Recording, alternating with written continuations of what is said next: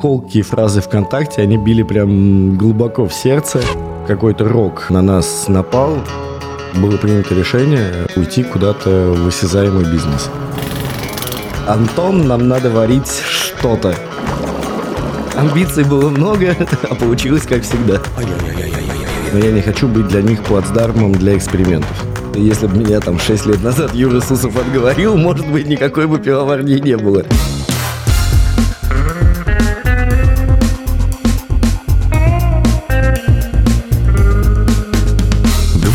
Пожалуйста. Всем привет, я Олег Короткий, журналист и домашний пивовар. Вы слушаете подкаст «Два пива, пожалуйста», подкаст о пиве, технологиях его производства и культуре его потребления. Если вам нет 18 лет, то эта история не для вас, поэтому немедленно выключайте.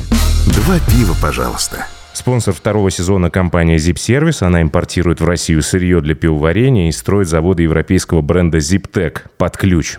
А герой этого выпуска – Роман Гущин, управляющий партнер подмосковной пивоварни «Реворд», а еще учредитель и генеральный директор дистрибьюторской компании «Бирдилер». Всем привет. Привет, Роман. А кто такой управляющий партнер? Вот первый такой, казалось бы, незатейливый вопрос. Потому что, знаешь, у меня, у человека из 80-х годов, ладно, я уж не буду жеманничать, первая ассоциация со словом партнер – это вот Леня Голубков, который говорил, что я не халявщик, я партнер. Вот э, чем этот управляющий партнер отличается от генерального директора или руководителя производства? И, насколько я знаю из своей практики, обычно это человек, который инвестирует какие-то нематериальные активы. То есть, например, там, клиентскую базу, там, свои связи, идеи, опыт. Вот что вложил ты и в чем заключается твоя работа на реворте? Ну, начнем с того, что Леню Голубкову я застал э, где-то в возрасте лет 5-6, где-то в рекламе. Ну, ты тоже помнишь, согласен. И для меня слово «ваучер» в тот момент звучало какой-то... Я думал, что это вообще бомба. Поэтому с Леней Голубковым вряд ли как бы управляющий партнер у меня ассоциируется. Но просто это хоть как-то меня оправдывает в формате моего взаимодействия с компанией. Потому что я нигде не прописан, ни как учредитель, ни как генеральный директор, ни как никто. Я управляющий партнер. Ну, пришел, поругался, свой, я свой да? инвестор, но как бы у нас есть люди, которые прописаны в компании, а я не прописан. То есть я управляющий партнер. При этом при всем как бы полне, ну, полное руководство от э, там закупки сырья, дальнейшего выпуска, там маркетингового плана и прочего, э, это я. Ну, то есть, как если перенося на политику, то в Германии, например, федеральный канцлер это вот ты, а бундеспрезидент это генеральный директор, которого все знают, фамилию просто знают, а как он выглядит и что он делает, никто не понимает, в принципе. Ну,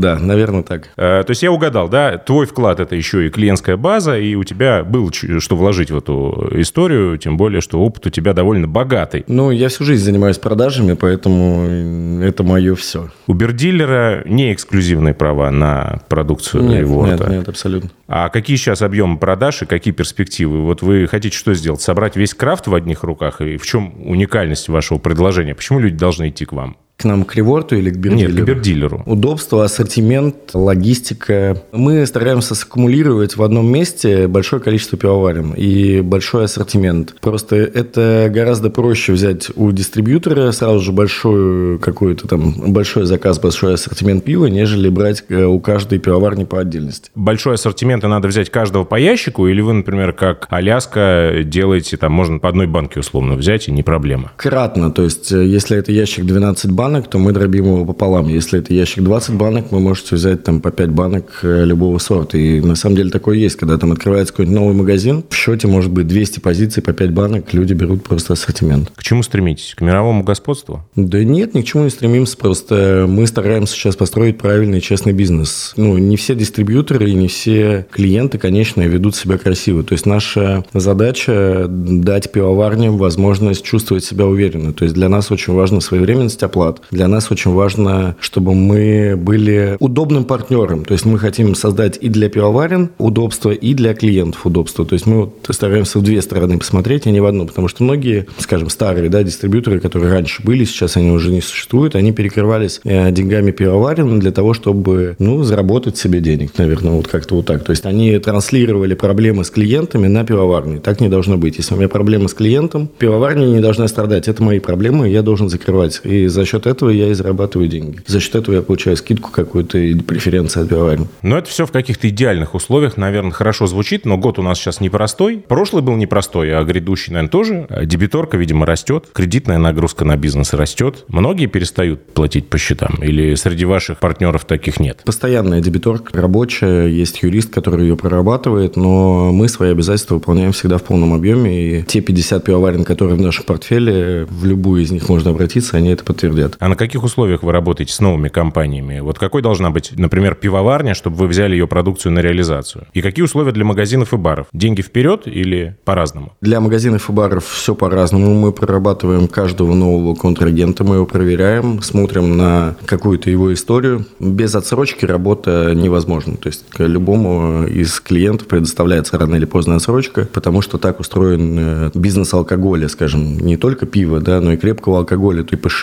Позволяют себе там отсрочку и по 40, и по 60 дней, и многие бары, рестораны, они к этому привыкают. Плюс, э, ну, мы же все-таки все равно конкурируем с э, крупными дистрибьюторами, там, и дистрибьюторами МПК и так далее, которые имеют и бюджеты, и могут позволять себе играть немножко по-другому, нежели мы, маленькие крафтовые дистрибьюторы. А для пивоварен сейчас э, мы практически не расширяем портфель. У нас стоит задача давать объемы продаж тем партнерам, с которыми мы уже работаем. Ну, и не распыляться, скажем так, потому что все равно появляются новые, но кто-то попал в портфель как наши друзья, просто ну, знакомые, хорошие люди. Там не стоял вопрос о качестве, допустим, где-то оно могло и страдать, но это были наши друзья, и мы им все равно помогаем. Но они подтянулись и сейчас э, стоят на равную и с топами крафтового пивоварения. Я услышал про 50 пивоварен в портфеле, а каков объем, сколько проходит пиво через бирдилера? Не хочу говорить. Ну, могу сказать, склад у нас сейчас больше 1400 квадратов, и это где-то около 800 палетомест. Нехило. Смешно сейчас звучит, наверное, но я слышал, что у вас были выходы за границу, как минимум про Минск я что-то слышал. Угу. Сохранилась эта история? И вообще вопрос даже не в этом. Российский крафт вообще, кроме нас самих, нужен кому-то, по твоим ощущениям? До февраля был подписан договор с ребятами из Голландии, которые хотели привезти российский крафт, и они возили. Просто ну, на тот момент они захотели реворд. Я, насколько знаю, немало российских пивоварен побывало в Европе. Сами мы отправляли во Францию, у нас там был партнер. Реворд можно было найти там Париж, Нант, Марсель, Лион. Э, ну, то есть достаточно такая хорошая представленность была. И сейчас э, очень многие ребята отправляют пиво в Китай, и мы в том числе. Ну, это небольшие объемы, но почему бы и нет. Интересно, кстати, я об этом направлении не думал, даже в голову не приходило. Ну, там вообще какой-то бум на смузи, и все смузийные пивоварни сейчас поставляют туда. Как бы какой-то объем, но он небольшой. А по поводу СНГ, Беларусь, Казахстан, там та же самая Армения, по-моему, мы недавно отправляли. Белорусы просто, они, ну, там изначально дружественная, скажем так, страна, и они очень неплохо относятся к крафтовому российскому пиву, и могу сказать, что они даже помогают развитию каких-то пивоварен. Покупательная способность у них вообще есть для наших ценников? Очевидно, что живут они несколько скромнее. И условная банка за 250 рублей российских, для них это подъемная вообще цена или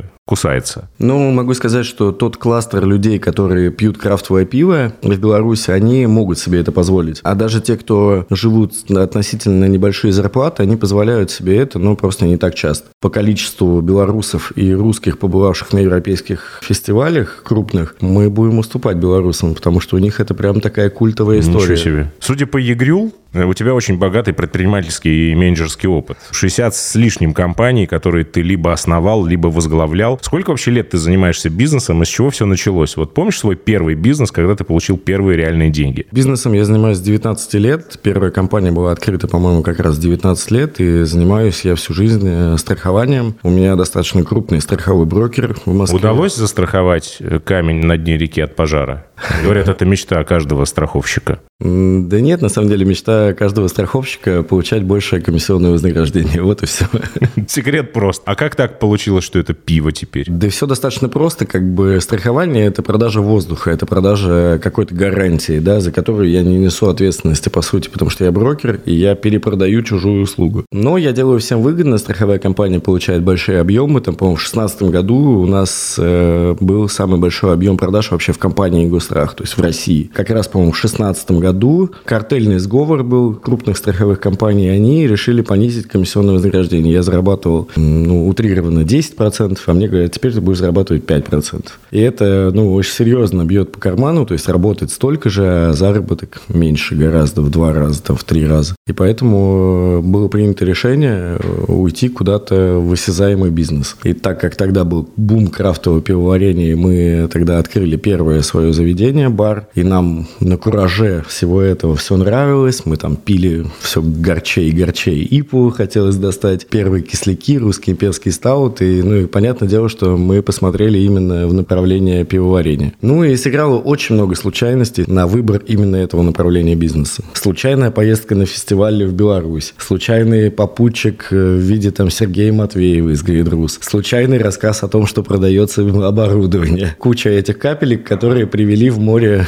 пивного бизнеса, скажем так. Какие скиллы и какое образование в России сейчас нужны тем, кто метит в бизнес? Именно вот управленцам я сейчас имею в виду. И второй вопрос в догонку. Пивной бизнес потребовал от тебя каких-то особых знаний, умений и навыков? Тебе пришлось что-то там, я не знаю, восполнять в своей голове? Или чему-то учиться заново, наверное? Да, ну, как бизнес-коуч я, наверное, вряд ли выступлю. То есть любой бизнес – это стечение случайностей, твоей ответственности и конечного результата. Не весь бизнес приводит к прибыли. И к этому надо быть готовым. К сожалению, не все люди, которые начинают заниматься бизнесом, готовы к неудачам. И здесь вот самое главное не ломаться, идти дальше и пытаться все-таки добиться той цели, к которой ты шел. Это какая-то фраза из э, пабликов.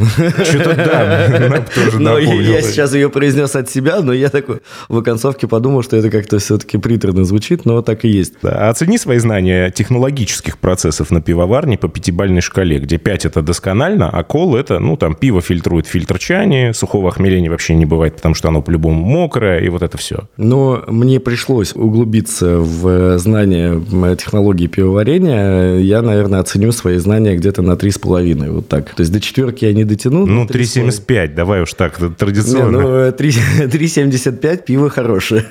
Или 2,75, ну, не зашло.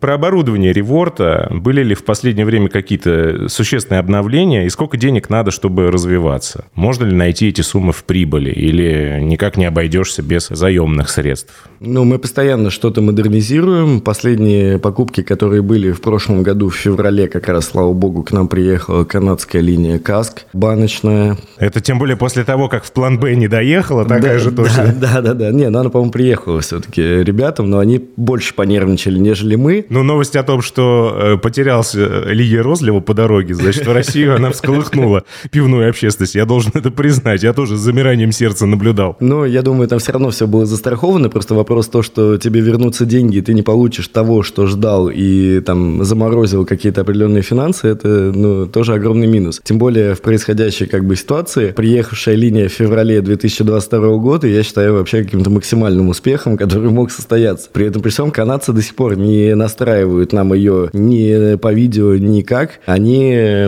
взяли паузу, потому что у нас вот такая вот как бы ситуация. Понятно. Не поддерживают нас. То есть мы самостоятельно ее настраивали. Огромное, на самом деле, спасибо Ване Писареву из Панзера, потому что они нам помогли. У него же уже давным-давно эта линия стоит, и у него есть специалисты, которые разбираются в этой линии. То есть ребята нам очень сильно помогли и настроили. Почему не выбрали отечественного производителя? Ведь есть же варианты. Вы на какой машине ездите? Да. Вот я тоже езжу не на российском автопроме.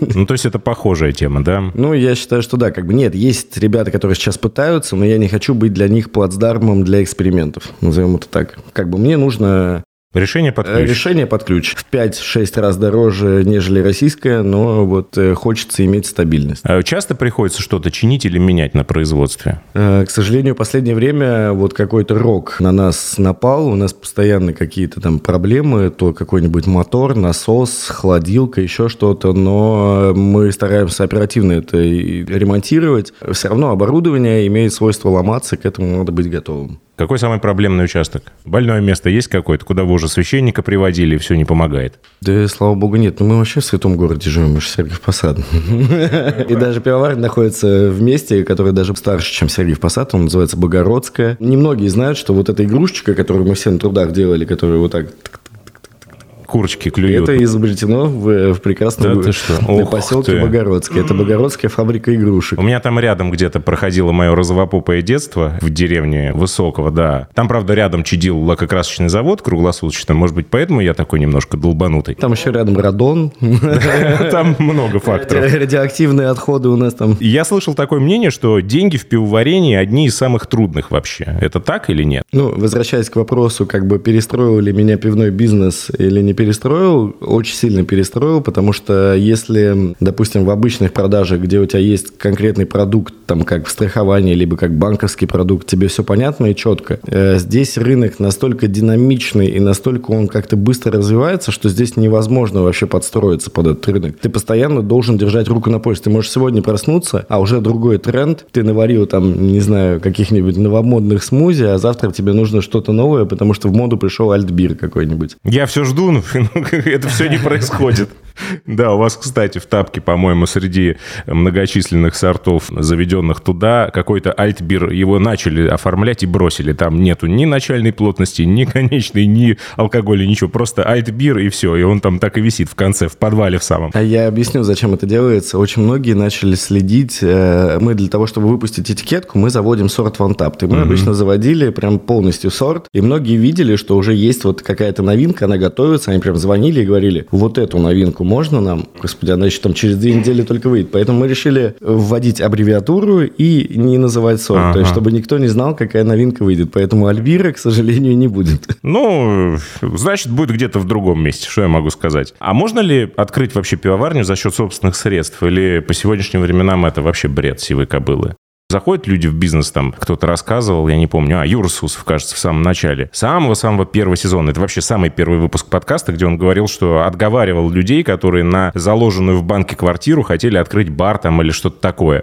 Когда я учился в высшей школе экономики и писал там работу, которую я решил как раз-таки посвятить пивоварению, сделал бизнес-план пивоварни, посчитал все, у меня там все с точки зрения науки, комар носа не подточит. Но вот реально то, что на бумаге и то, что в жизни, это абсолютно не пересекающиеся плоскости. Вот просто никак. Можно ли начать с чего-то малого, условно, с маленькой кастрюльки, и как-то все время это масштабировать, масштабировать? Накопил еще, еще что-то купил, сделал? Или это бред? Бизнес-план наш, э, когда мы покупали оборудование, строился на три года окупаемости. Прошло уже 6 лет, по-моему, нам, и мы как бы не приближаемся к окупаемости. Поэтому э, Юра Сусов молодец, и если бы меня там 6 лет назад Юра Сусов отговорил, может быть, никакой бы пивоварни не было. Как бы нам очень сильно помогает, конечно, бэкграунд. То есть мы ребята из бизнеса, у нас есть где у себя же занять, или у нас есть партнеры, где нам могут помочь. То есть многие крафтовые пивоварни не могут себе каких-то вещей позволить. Они ограничены в своих ресурсах, скажем так. Мы тоже ограничены, понятное дело, но если нам требуется купить какое-то дорогостоящее оборудование, потому что мы имеем какие-то риски для производства из-за того, что у нас его нет, мы приобретем это оборудование, ничего бы нам это не стоило. Ну, понятно, что банки не работают с такими историями, и понятно, Да. что это будет классическая фраза из Масяни, где бы тут перезанять, чтобы кое-где переотдать. Вот, вот эта вот Ну, схема. Да. Мгм. Пивоварня начиналась с бара «Свои». Да. То есть с продаж. Об этом говорят многие, с кем я общаюсь. Ты подтверждаешь, безусловную важность этого направления? Что вот если ты не знаешь, куда продавать, то вообще не лезь сюда. Да нет, конечно, как бы пивоварня не строилась на тему того, что, слава богу, у нас есть бар, и если что, мы будем продавать там. Понятное дело, что это было абсолютно не так. Как бы сейчас э, точек сбыта, там их более 600 по России, наверное. За счет своих баров мы просто популяризируем как бы эту историю. Это не является нашим основным клиентом или основным бизнесом, скажем так. Но бар свои – это ключевая история. Она началась там, по-моему, в 15 или в 16 году, честно, уже не помню. Бару, по-моему, 7 лет. И это была история, вот как у всех э, мужчин, наверное. Хочется свой бар, куда ты будешь приходить вечером, выпивать бокальчик пива и потом ехать домой. Мы ее исполнили, но захотелось идти дальше. То есть буквально, по-моему, после открытия бара, через три месяца мы поехали с моими друзьями в Сербию, договорились там с пивоварней кабинет с нашими друзьями, что мы будем завозить их в Россию. И вот с этого и начался дальше там бар, дистрибуция, и уже в дальнейшем, ну, следующим шагом было именно производство. Ты прости, что я все про бизнес, да про бизнес, но мне кажется, это абсолютно логично в случае с тобой, потому что кто как не ты. Обучение на бизнес-кейсах имеет смысл? Или невозможно примерить примерить чужой успех на себя. Вот есть чужие истории успеха, написанные там какими-то, может быть, основателями этого бизнеса с помощью журналистов, писателей профессиональных, либо это просто какие-то нанятые люди сделали. Можно это как-то использовать? У меня есть э, по поводу этого вот одна вечная история. У меня есть друг, который постоянно ездит на бизнес-тренинги, на там бизнес-молодость, еще вот какие-то вещи. Я его каждый раз встречаю, говорит, вот я сейчас, сейчас бизнес открою. И вот я его там знаю уже лет 15, и вот сейчас, сейчас я бизнес открою, каждую встречу я это слышу. Вот я услышал, сейчас я вот этим займусь. Я услышал, сейчас я вот этим займусь. Я не верю в бизнес-тренинги, не верю в бизнес какие-то обучения, но я считаю, что прочитать чью-то историю успеха, послушать, как это начиналось, и как люди там выходили из каких-то разных трудных ситуаций, это просто для общего мировоззрения важно, чтобы ты иногда не ломался. То есть в бизнесе главное не ломаться. Вот, наверное, такая ключевая будет история. Главное не сломаться от каких-то проблем. То есть ты всегда должен вот идти к какой-то своей цели. Но верить в то, что можно по какой-то одной истории успеха примерить на себя бизнес, никогда нет. Это все, я говорю, бизнес складывается из истории случайностей, каких-то удач, еще каких-то вещей и собственного напора. Как бы по-другому это не работает. Но про бизнес-план ты уже сказал, что он до сих пор не выполнен э, в части окупаемости. Э, вообще в наших реалиях это работало когда-нибудь или это всегда как в мемах ожидание и реальность? Я накинул чуть пуха про бизнес-план. Он, конечно, был, потому что изначально мы хотели использовать заемные uh-huh. средства, но нам их никто не дал,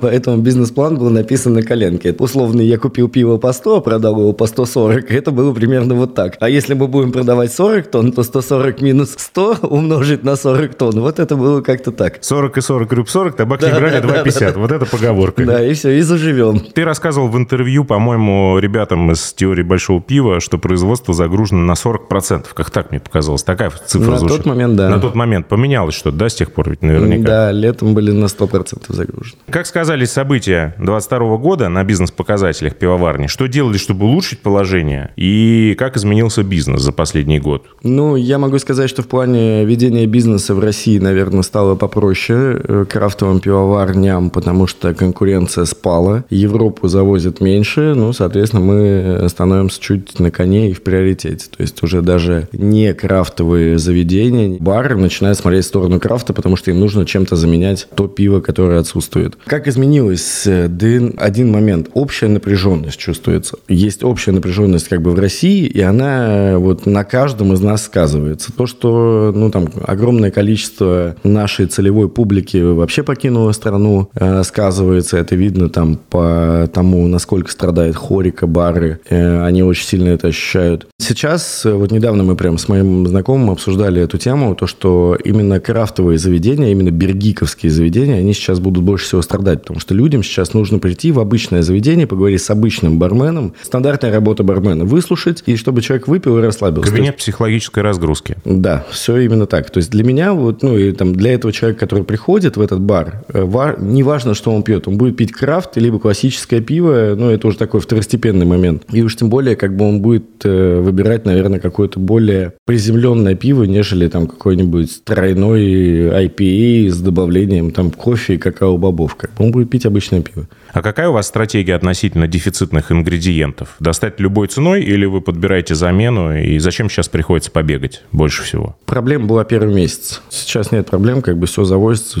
А то, что ценник стал? Я не скажу, что он прям сильно вырос. То есть это многие, конечно, транслируют, оправдывая повышение цены на, свою, на собственную продукцию. Мы продук, на свою продукцию за 6 лет подняли два раза. Первый раз на 5%, а второй раз в круг это было где-то 3,7%. То есть это было оправдано какими-то просто, ну, там, сильными подорожаниями ингредиентов. Проблемы ощущались в стороне типографии, потому что мы очень сильно там подходим вот к этикеткам, чтобы они были тактильные, с лаком, там, с пленкой, еще чем-то. С этим были проблемы. То есть мы долго искали, кто удовлетворять наши вот эти потребности. А с сырьем мы просто перестали сами заниматься сырьем. То есть мы какое-то время самостоятельно возили, просто решили, что если есть люди, которые готовы рисковать своими средствами, мы лучше купим у них, пусть дороже, но как бы вот, кстати, это мой следующий вопрос. Был бизнес дистрибьюции хмеля. Нет ли желания вернуть это направление? Мы работаем в этом направлении, то есть мы сейчас э, продаем дрожжи, только дрожжи, и привозили хмель из Китая. То есть Дрожжи китайские? Дрожжи китайские, да, тоже Ангел Ист. Но Ангел это же крупнейший э, производитель э, кондитерских дрожжей. То есть это прям он топ, он номер один в мире. И он как бы занимается еще параллельно пивоваренными дрожжами, пивными дрожжами. И я не могу сказать, что они плохие. Ну, вот абсолютно это хороший продукт, он качественный, но он в разы дешевле своих европейских аналогов. Был большой большой разговор с Виталием Моториным. Это представитель компании «Ферментис» в России и Беларуси. Это предыдущий выпуск. Если не слышали, то обязательно это сделайте. И там Виталий говорит о том, что китайцы отличаются своей не такой высокой стабильностью, как европейские дрожжи. И у них очень мало штаммов просто. Не разбежишься. То есть вы готовы мириться вот с этим ограниченным выбором? Сколько там вообще, какая палитра? Мы не связываем бизнесы, во-первых. То есть, как а. бы, если мы возим хмель... И это не значит, что мы им сами это, пользуемся. Это не значит, что мы его используем на 100%. Реворд работает на и на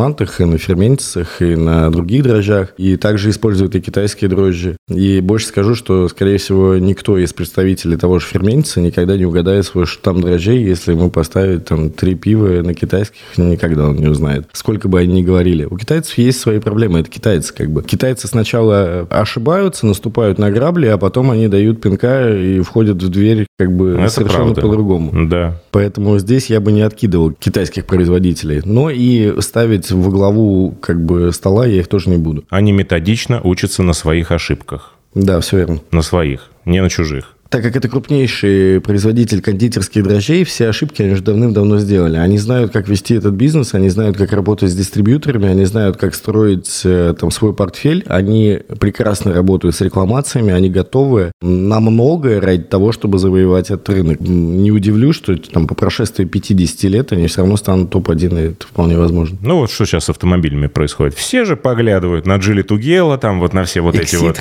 Эксиды и так далее. Потому что, ну, нет Вольво в том виде, в котором мы привыкли его видеть там 2-3 года назад. И собственники-то концерна одни и те же. У Реворта есть сайт-проект, который называется Кома Брюри. Не назвал бы его сайт-проектом, Не это сайт отдельный, отдельный, отдельный проект. А как все устроено? Вот есть амбассадор, поэтому есть проект. Такая логика или нет? Сергей Искевич в этом проекте тоже управляющий партнер или как-то по-другому все настроено? Сергей Искевич, безусловно, партнер в этом направлении. Кома – это просто детище там, совместной группы людей, назовем это так. Мы решили, что это будет отдельно. Не знаю, как это описать, но это просто вот какое-то решение сделать отдельно. Там есть, конечно, очень такая громкая фраза фразу, что это супергруппа, собрание каких-то там суперлюдей. Супермены которые, собрались, да, да. Человек-паук и Супермен собрались варить пиво. К суперменам я там себя явно не причисляю, но как бы мы в коме исключили ошибки, которые были допущены в реворте. Например? Кома – проект, который работает только на хайповых сортах. И это такой определенный выбор, который был сделан там Сергеем Мискевичем в том числе. И все, что на самом деле придумывается в Коме, это его детище. В проекте Кома я как исполнитель. Сергей дует ветром, а мы идем куда дует ветер, скажем mm-hmm. так. Как меняется маркетинг пива, на твой взгляд? Вот одна популярная до недавнего времени соцсеть с картинками потеряла 80% российской аудитории из-за блокировки. Куда вы перенаправили свои творческие потуги завоевать сердца покупателей? Кто занимается соцсетями? Есть ли у вас отдел по работе с негативом в тапке? А, у нас есть отдельный медиа-отдел. Это четыре человека. Нет, три человека сейчас. То есть это SMM-менеджер, это руководитель медиа-отдела, это как сказать, дизайнер. И есть еще дизайнер на удаленке у нас, который, ну, то есть все этикетки у нас сделаны одним дизайнером, за что я ему безумно благодарен. А медиа-отдел занимается обработкой отзывов, в том числе негативных отзывов, потому что, к сожалению, мы не можем гарантировать стабильное качество продукта, который попадает к конечному пользователю. Объясню, это не то, что у нас там плохой какой-то цикл, то есть у нас идеальный цикл на самом деле в плане пивоварения, то есть у нас замкнутая система, никакого окисления нигде не может быть. Все абсолютно в нержавейке, ну, как бы в, в жесткой обвязке, то есть нигде никакого там соприкосновения быть не может. Но как только пиво выходит с завода, оно поехало там в машине там при плюс 20. Потом оно попало в холодильник на плюс 5. Потом его куда-нибудь опять перевезли. И в оконцовке там, не знаю, одна банка из 5000, там одна банка из 1000 может попасться кому-то плохая, и тем более она может быть там с каким-то подходящим сроком годности. Поэтому если человеку попалось там некачественное пиво, мы всегда отработаем этот отзыв, свяжемся с ним, поговорим и постараемся компенсировать э, ущерб, который он понес, назовем это так. Потому что крафтовое пиво, оно не дешевое, и для многих там... Ну, то есть вы перекрашиваете потолки на кухнях людям, меняете занавески. Ну, слава богу, мы не, не, не сталкивались с этим, но у нас была неприятная история, когда у человека взорвалась банка в портфеле, залила документы и ноутбук, но прям максимально адекватный нам попал человек, хотя он там с двумя паспортами. Ты называешь максимально адекватным человека, который положил пиво в портфель с ноутбуком, ну хорош. И с двумя паспортами. У него был российский паспорт и еще какое-то второе гражданство, и он залил оба паспорта, и он боялся, что не может Максимально выиграть. адекватный человек. Окей, ладно, так. Максимально адекватный человек, да. Но взорвалась у него причем не одна банка, она как-то там сдетонировала на вторую. И это, кстати, тоже вот я не могу сказать, что это наша вина, но это наша вина, потому что мы это не отконтролировали. Но когда к тебе приезжает там, фруктовое пюре, сегодня там содержание сахара было одно, а завтра они привозят, и там содержание сахара другое. И, к сожалению, как бы технолог не отконтролировал, и бомбалейла, как сейчас любят говорить, случалось. Да, да, хэштег бомбалейла. Хэштег а бомбалейла, да. Из э, Инстаграма, тут надо звездочку, да, как требует Роскомнадзор, все дела, запрещенной в Российской Федерации компания Мета владеет этим брендом и этой соцсетью. Из Инстаграма куда вы все это перетащили? У вас же там была деятельность активная, и явно она спала последнее время. Где сейчас основной движ пивоварни Реворд? Развивается Телеграм, э, развивается ВКонтакте. И, наверное, мы сейчас делаем упор на эти две соцсети. Кто рисует обложки, то тут уже начал отвечать. Надо сейчас поподробнее об этом. Э, кто придумывает название? Анжела Д, Фидель К, Мать Т, Нельсон М, Муаммар К. Кого-то придавило полным собранием сочинений серии «Жизнь замечательных людей». Вообще всего, если верить тапку, у Реворта 232 выпущенных пива. Эксперименты когда-нибудь прекратятся или это смысл вашего существования? Эксперименты не прекратятся. Это смысл смысл, на самом деле, крафтового пивоварения. Новинки, новинки, новинки, эксперименты. Наш объем производства позволяет нам и экспериментировать, и сохранять удачные сорта. То есть мы можем на чем-то определенном остановиться и производить это на постоянной основе. Возвращаясь к этикеткам и к названиям. Названия были придуманы там совместно мной и еще одним э, нашим партнером, вашим коллегой по вузу. Он тоже закончил высшую школу экономики, но он у нас э, дипломированный философ. Mm. Поэтому он с философской точки зрения подошел к этому вопросы и одобрил линейку. Мы ее назвали «Миротворцы» на тот момент и выбрали каких-то значимых для себя людей. И первые этикетки, они содержали какие-то фразы и истории об этих личностях, которые были изображены этикетки. Дизайнер, который рисует нам этикетку, нас познакомил э, Олег Белун из Хартли. Это липецкий дизайнер Олег Возисов. Хард-рок дизайн, по-моему, как-то так у него называется. Он до сих пор нам рисует, и мы с ним сотрудничаем уже более шести лет. Прям практически с основания пивовар. Но у вас в вашем творчестве была и белая полоса, когда вы выступали в духе пивоварни одного необщительного тульского пивовара. Почему вы решили уйти с этой белой полосы и все-таки картинки разноцветные помещать на этикетку? Клетки. А, ну мы говорим прямо о самых-самых первых сортах. Ну да, да, да, там, если отмотать... Ну, это же было нарисовано прям вообще на коленке. Uno, dos, tres, cuatro, cinco, и там мы не нашли ничего умнее, как сделать по-испански название от 1 до 14.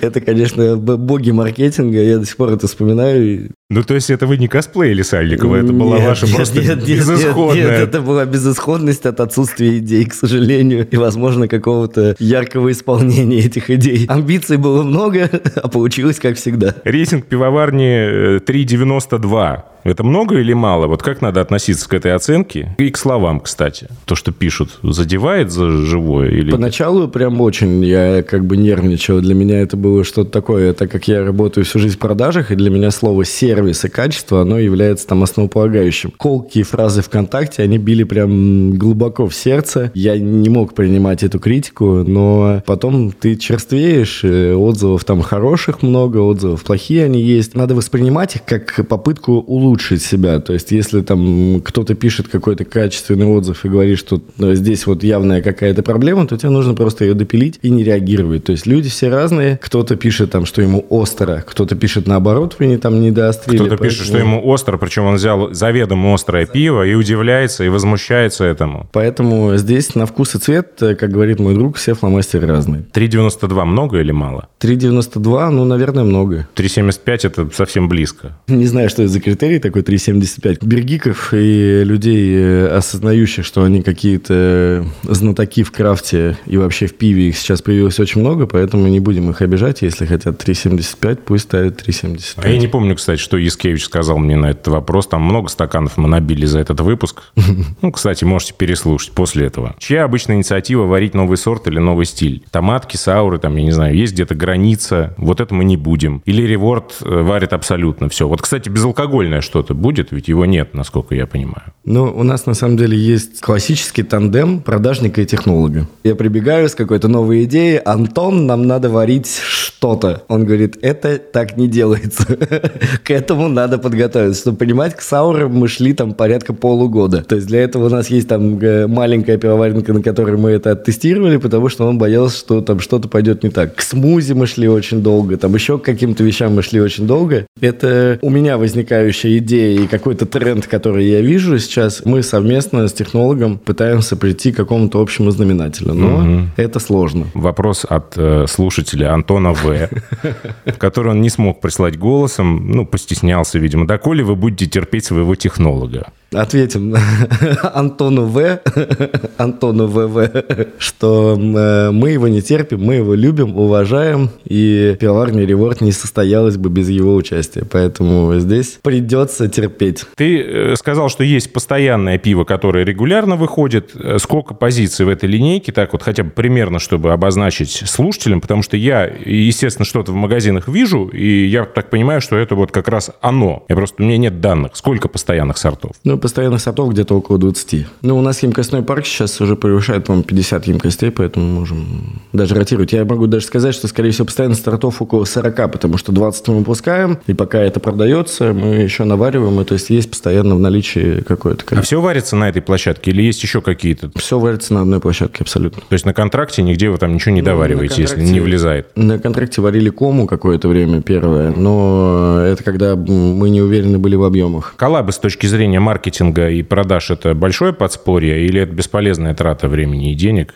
И блогерская слава, она никак не конвертируется в деньги? Или все-таки? Ну, вообще к коллабам мы относимся просто как к дружескому партнерству. Скорее всего, это просто знак уважения там, к гостям, которые приехали. Приехали гости, мы там сварили какой-то коллаб. Или мы поехали куда-то в гости, мы сварили какой-то коллаб. А вот какой коллаб запомнился не с точки зрения именитости участников, а с точки зрения спроса на сваренное пиво, который прям вот вы только объявили, что вы сварили, и, и пива нет на складе? Ну, запомнился коллаб с нашими друзьями. Это White Stone, ребята из Латкарина, как бы здесь просто ну, очень крутые ребята и очень дружественные, они какие-то дружелюбные. Мы приехали, они приехали к нам, устроили какой-то у нас барбекю, они сделали какой-то такой из этого праздник, и для меня это прям было очень круто. И ребятам, блин, огромный респект и привет передам с удовольствием. До сих пор общаемся, дружим. И... Ну, это вот то самое, что, о чем я сказал, что пиво его не стало моментально на складе? Нет, нет, нет. То есть это было вот какой-то просто человеческий крутой контакт. Нет, ну это понятно. А вот именно когда сработал эффект эффект того, что вы заявили хедлайнера какого-то там условного, я не знаю, и продали моментально. ТБП, например, вот вы сварили и,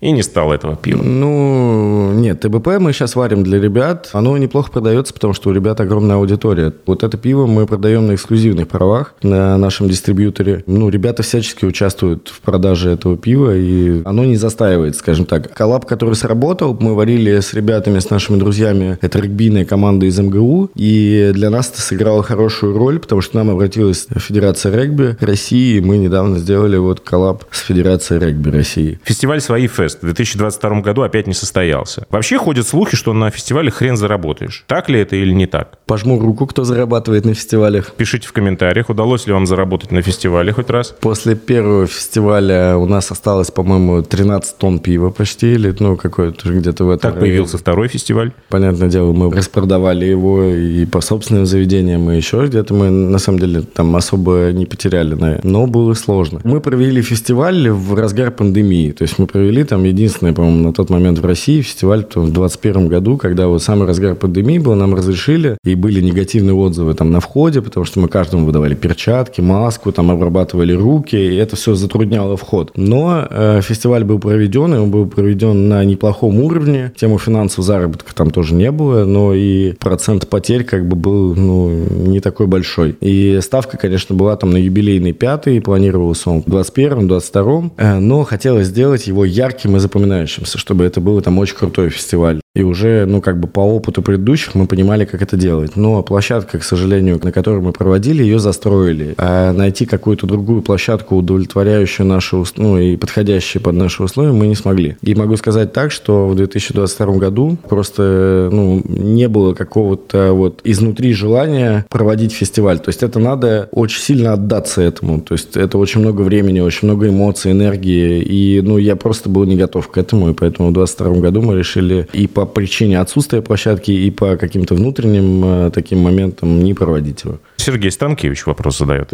Здравствуйте, Роман. Хотел узнать, стоит ли ожидать в 2023 году свои фест? И что не так было с фестивалем в 2022 году? Ну, ты, собственно, наверное, ответил на этот вопрос почти. Ну, я, да, я ответил, почему не было в 2022 году. Фестиваль 100% будет, но я не могу гарантировать, что это будет в 2023 году. Юбилейный пятый фестиваль будет очень крутым, фееричным и на очень хорошем уровне. Пока мы в этом не будем уверены, что мы можем это себе позволить и организовать, будем его откладывать. Экзистенциальный вопрос от Артема. Гена. Ожидаются ли у вас новинки в следующем году? Как вы видите будущее пивоварения на ближайшее время?